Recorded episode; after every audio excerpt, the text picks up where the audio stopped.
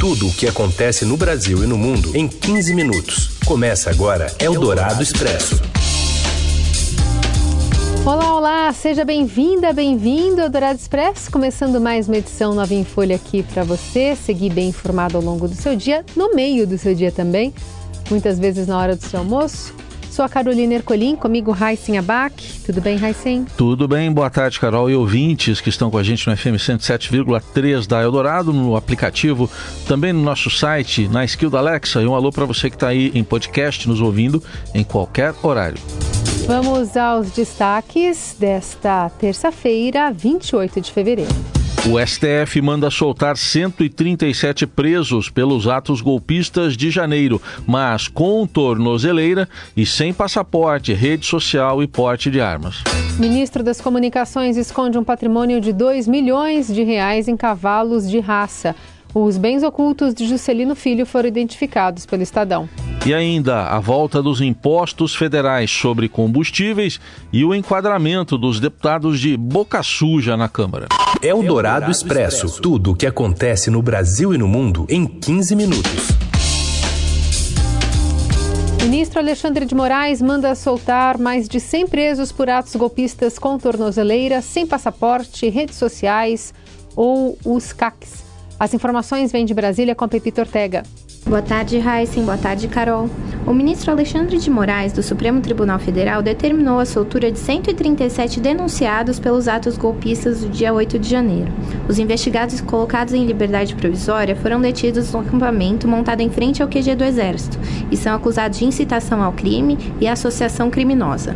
Agora, eles deixarão o sistema carcerário do Distrito Federal e retornarão a seus estados de origem para o cumprimento de medidas cautelares alternativas, inclusive com o uso de tornozeleira eletrônica. Alexandre entendeu que os investigados não são apontados como financiadores ou executores principais dos atos extremistas e, assim, podem responder em liberdade às acusações apresentadas pela PGR. Segundo o Supremo, no bojo das apurações sobre a ofensiva golpista, 803 pessoas seguem presas e 603 foram liberadas para responder em liberdade com medidas cautelares alternativas. As decisões beneficiam investigados de São Paulo, Santa Catarina, Minas Gerais, Mato Grosso, Tocantins, Paraná, Rio Grande do Sul, Bahia, Ceará, Rio de Janeiro, Pará, Alagoas, Pernambuco e Espírito Santo.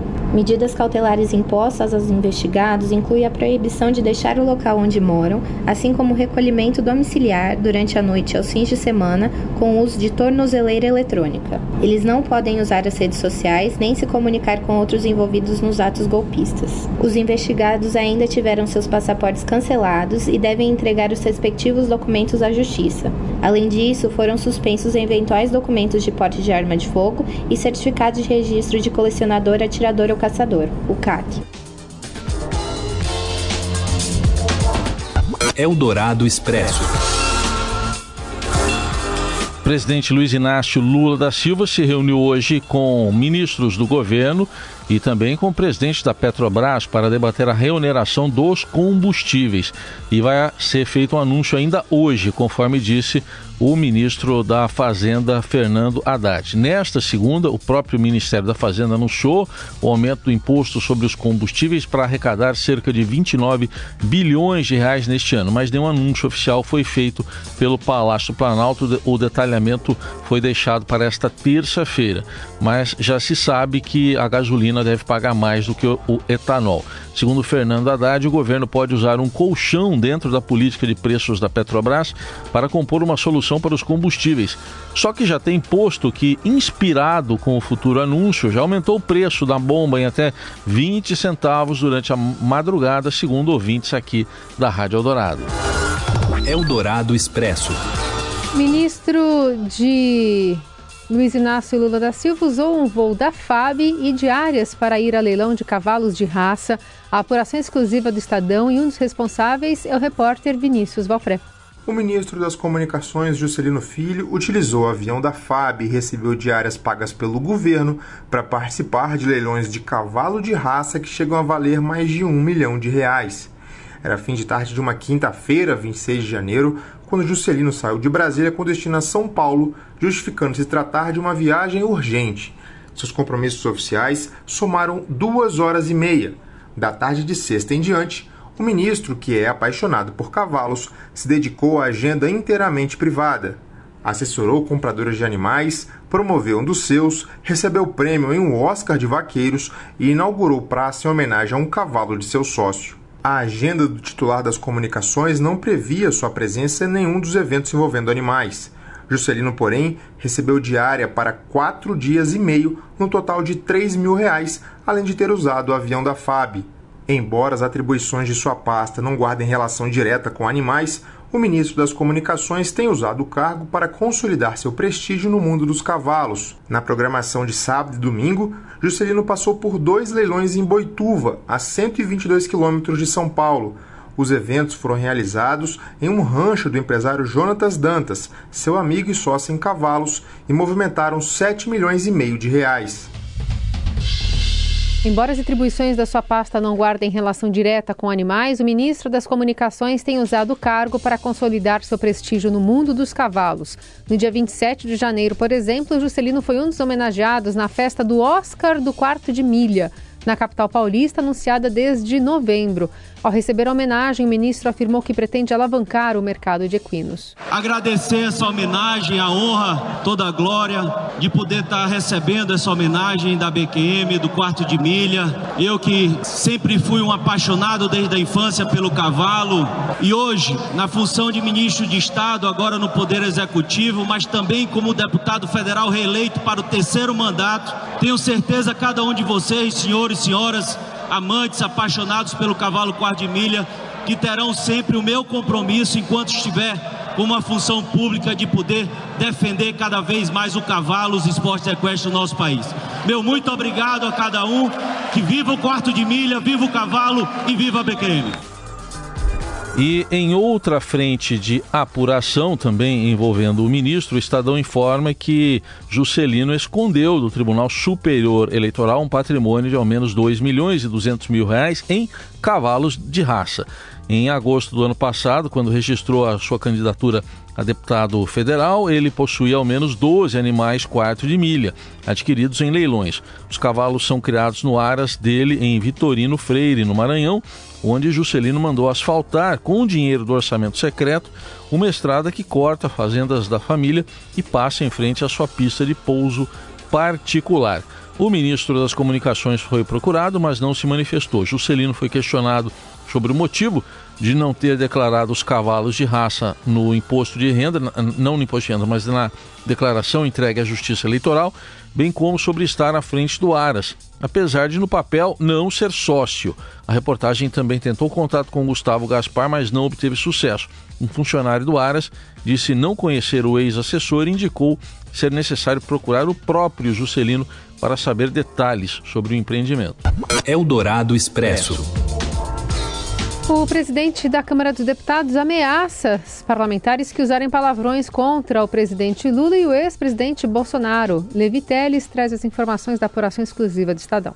Empossados apenas um mês, deputados da nova composição da Câmara têm trocado farpas e xingamentos em discursos tensos no plenário. Os pronunciamentos reproduzem o ambiente polarizado das eleições de 2022 entre os apoiadores do presidente eleito Luiz Inácio Lula da Silva e do ex-presidente Jair Bolsonaro. O nível de ofensa chegou ao ponto de o presidente da Câmara, Arthur Lira, pedir aos colegas controle verbal e ameaçar com processo no Conselho de Ética aos que não se controlarem. Desde o início das atividades do plenário, Lula foi xingado de ladrão, descondenado Barrabás, um assassino que foi salvo no lugar de Jesus Cristo crucificado, e ex-presidiário. As ofensas ao chefe do executivo se repetiram em mais de uma dezena de vezes. Em atividade legislativa, um deputado chamou o ministro da Justiça Flávio Dino de merda e um parlamentar chamou outro de babaca após ser constantemente interrompido durante o discurso. Outro congressista afirmou ter nojo e asco do PT e do Abre aspas para o congressista: é esse tipo de escória que nós iremos combater. Deputados petistas reclamam dos constantes ataques ao presidente, mas ainda se referem a Bolsonaro como genocida. Eldorado Expresso. Há pouco informamos aqui que o governo vai detalhar ainda nesta terça-feira como vai ser a volta da cobrança de impostos federais sobre os combustíveis, mas agora há pouco também houve um anúncio em, um anúncio em paralelo da Petrobras, o anúncio de que a empresa vai reduzir os preços da gasolina e do diesel para as distribuidoras. As mudanças passam a valer a partir de amanhã, dia 1 de março. Segundo a Petrobras, o preço médio de venda da gasolina da gasolina A para as distribuidoras passará de R$ 3,31 para R$ 3,18 por litro, uma redução de 13 centavos. Considerando a mistura obrigatória de 73% de gasolina A e 27% de etanol anidro para a composição da gasolina comercializada nos postos, a parcela da Petrobras no preço ao consumidor será em média de R$ 2,32 a cada litro vendido na bomba. Já para o diesel, a queda deve ser de R$ 4,10 para R$ 4,02, portanto, uma redução de 8 centavos por litro. Você ouve Eldorado Expresso. As parcerias com a iniciativa privada do governo paulista começam com rodovias, trens entre São Paulo e Campinas e mudança da sede do governo para o centro. Informações com o repórter Gustavo Queiroz. O governador de São Paulo, Tarcísio de Freitas, inicia nesta terça-feira um pacote de estudos de projetos de concessões e parcerias público-privadas, as PPPs, que deve se somar aí às promessas de desestatização da Companhia de Saneamento Básico de São Paulo, a Sabesp, e a Empresa Metropolitana de Águas e Energia, que é a EMAI, nos próximos anos. Essa carteira de investimentos, que vai ser discutida, inclui aí 1.800 quilômetros de rodovias estaduais, a transferência do Palácio dos Bandeirantes, que é a sede do governo estadual, para o centro da capital, e o trem intercidades entre São Paulo e Campinas. Também será estudado a viabilidade de conceder serviços de manutenção das escolas do Estado e também de recuperar o casarão da Avenida Paulista como sede do Museu da Diversidade. A largada dos estudos para viabilizar ao menos 15 desses projetos será dada em reunião do Conselho de Desestatização do Governo, que é vinculado à Secretaria de Parcerias e Investimentos. Ele é presidido pelo vice-governador Felício Ramute. O que é importante é que a maioria dessas propostas que estão na mesa indica uma ênfase de Tarcísio às parcerias público-privadas em detrimento das concessões comuns. As PPPs funcionam como uma concessão patrocinada, que é quando o governo cede o serviço para uma empresa privada, mas banca uma parcela dos custos envolvidos. Já na concessão comum, o serviço é pago pelo próprio usuário. Entre esses projetos que são estudados estão as linhas 11, 12 e 13 do metrô da CPTM, com previsão de lançamento de leilão já para 2024, as linhas 10 e 14 com estimativa para 2025 e o trem de São Paulo-Campinas, que o leilão deve acontecer no final de novembro desse ano. Também entra nesse pacote a transformação de travessias litorâneas, como a ligação Santos em Guarujá, em PPPs. Segundo o governo, essa proposta viabiliza outro projeto que também vai ser discutido, que é a construção de um túnel seco entre os municípios e que já foi atrelado pelo próprio governador quando ele era ministro da Infraestrutura à privatização do Porto de Santos. Segundo a secretária de Meio Ambiente, Infraestrutura e Logística, Natália Rezende, a pasta ainda vai apresentar um grupo de concessões patrocinadas com foco na contenção de enchentes e prevenção de desastres. E um outro lote ainda vai mirar a operação e manutenção de barragens, que seja atrelada sempre a um serviço de remoção de resíduos e sedimentos acumulados no fundo dos rios. Eldorado Expresso. As chuvas que atingiram o litoral norte de São Paulo na noite desta segunda-feira causaram a queda de árvores e novos deslizamentos na rodovia Rio Santos, no trecho de São Sebastião. Há uma semana a cidade foi afetada por temporais que já resultaram na morte de 64 pessoas. Ainda há uma pessoa desaparecida e outra morte ocorreu em Ubatuba. A rodovia que ficou bloqueada durante seis dias voltou a ser interditada em ao menos três pontos, segundo o Departamento de Estradas de Rodagem. Uma queda de barreira cobriu a pista nos dois sentidos, no quilômetro 134, entre as praias de Baraqueçaba e Toque Toque. Houve ainda quedas de árvores no quilômetro 132 e no 138, com interdição total da rodovia. E hoje, na manhã de hoje, equipes do órgão estadual ainda trabalhavam para completar a remoção dos obstáculos. Devido às chuvas, o trecho entre os quilômetros 174 e 176 da rodovia entre Bertioga e São Sebastião continua com operação por comboio. Já entre São Sebastião e Ubatuba, do 164 em Boiçucanga, no 164 em Boiçucanga, o tráfego flui no sistema pare siga. Entre os quilômetros 136 e 142, na região de Guaicá, os veículos passam por uma faixa reversível. E outro acesso à região, a rodovia Mogi Bertioga, continua totalmente interditada no quilômetro 82, trecho de serra, onde houve um afundamento de pista e a rota alternativa para os motoristas é o sistema Anchieta Imigrantes. Eldorado Expresso. E a gente fala sobre IBGE que informa que o desemprego voltou a cair e fechou 2022 em 7,9%. A repórter do broadcast no Rio de Janeiro, Daniela Morim, traz as informações. Dani. A taxa de desemprego no país desceu de 8,1% no trimestre encerrado em novembro para 7,9% no trimestre terminado em dezembro de 2022, a menor desde fevereiro de 2015, segundo os dados da PNAD contínua divulgados pelo IBGE. Na média do ano passado, a taxa de desemprego foi de 9,3%, ante um resultado de 13,2% em 2021. Apesar da melhora, o mercado de trabalho perdeu força na reta final do ano passado. O aumento sazonal no número de trabalhadores ocupados no país no quarto trimestre de 2022 foi o mais fraco da série histórica da PNAD contínua iniciada em 2012. O país registrou uma abertura de apenas 101 mil vagas no último trimestre de 2022, um avanço de apenas 0,1% na ocupação. Ainda assim, a população ocupada alcançou um novo recorde, subindo a 99 milhões 370 mil pessoas. Em um ano, mais 3 milhões 622 mil pessoas encontraram uma ocupação. Segundo o IBGE, a estabilidade na ocupação no quarto trimestre em relação ao terceiro trimestre do ano está associada à falta de expansão do emprego em atividades como comércio e serviços pessoais prestados às famílias. No entanto, a queda na procura por trabalho ajudou o resultado geral. A população desocupada diminuiu em 888 mil pessoas em um trimestre, totalizando 8 milhões 572 mil desempregados, o menor contingente desde o trimestre encerrado em junho de 2015. Em um ano, 3 milhões 439 mil pessoas deixaram o desemprego. Houve aumento na inatividade. A população inativa somou 65 milhões 903 mil pessoas no quarto trimestre, 1 milhão 174 mil a mais que no trimestre anterior. Eldorado Expresso. Em entrevista, Roger Guedes admite alívio com a saída do técnico Vitor Pereira do Corinthians. Fala, Robson Morelli.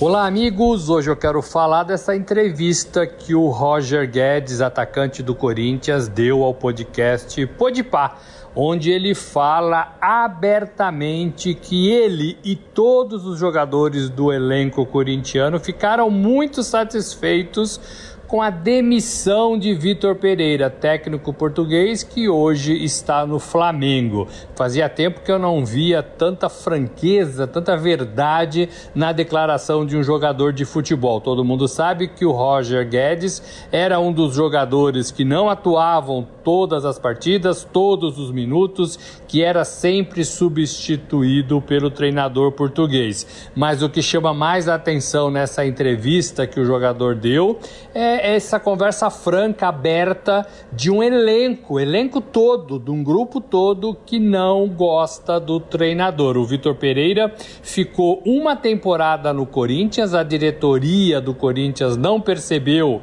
esse racha entre elenco e comissão técnica, deixou o treinador ficar até o fim da temporada e ofereceu ainda uma renovação de contrato para ele. Vitor Pereira talvez entendendo que não era mais quisto dentro do elenco corintiano, resolveu sair, contou aquela história da sogra que estava ruim, que precisava ele voltar para Portugal, foi embora, voltou e assinou um contrato com o Flamengo. Então, é uma entrevista interessante, é uma entrevista que ressalta essa franqueza de um jogador de futebol. Ah, eu já cobri muitos jogadores assim, mas fazia tempo que eu não via um jogador com tanta firmeza, com tanta convicção, com tanta tanta clareza para se referir a um treinador. Geralmente o que se faz é um agradar o outro e todos os problemas serem empurrados para debaixo do tapete. Roger Guedes foi diferente. Falou realmente que foi um alívio a saída do Vitor Pereira. É isso, gente. Falei, um abraço a todos, valeu. Eldorado Expresso.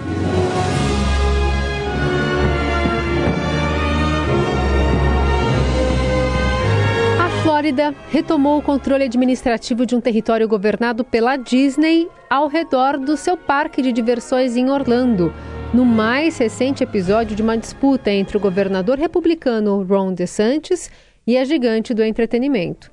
Hoje, o reino corporativo finalmente chega ao fim, declarou DeSantis durante a assinatura da lei que troca a governança do Distrito Especial. O político e a empresa se desentenderam no ano passado quando a Disney criticou uma lei promovida por ele que proíbe abordar questões relacionadas à orientação sexual e identidade de gênero nas escolas primárias da Flórida sem o consentimento dos pais. Como represária por essas críticas, o governador assinou em abril uma lei para eliminar o Distrito Especial da Disney. A companhia, que emprega mais de 75 mil pessoas na Flórida, administra esse distrito de 100 quilômetros quadrados como uma prefeitura local desde a década de 60. A iniciativa contra a multinacional do entretenimento se insere na batalha cultural travada nos últimos meses por DeSantis, visto como um provável candidato à Casa Branca em 2024. Por meses, os republicanos, liderados pelo governador da Flórida, atacaram veículos de imprensa, empresas e políticos democratas, a quem o acusam de querer impor sua ideologia progressista aos demais. E assim que a gente encerra este Eldorado Expresso. Amanhã tem mais e você segue bem informado por aqui na Rádio Dourado e nas plataformas digitais do Estadão. Boa terça e até amanhã. Você ouviu Eldorado Expresso tudo o que acontece no Brasil e no mundo em 15 minutos.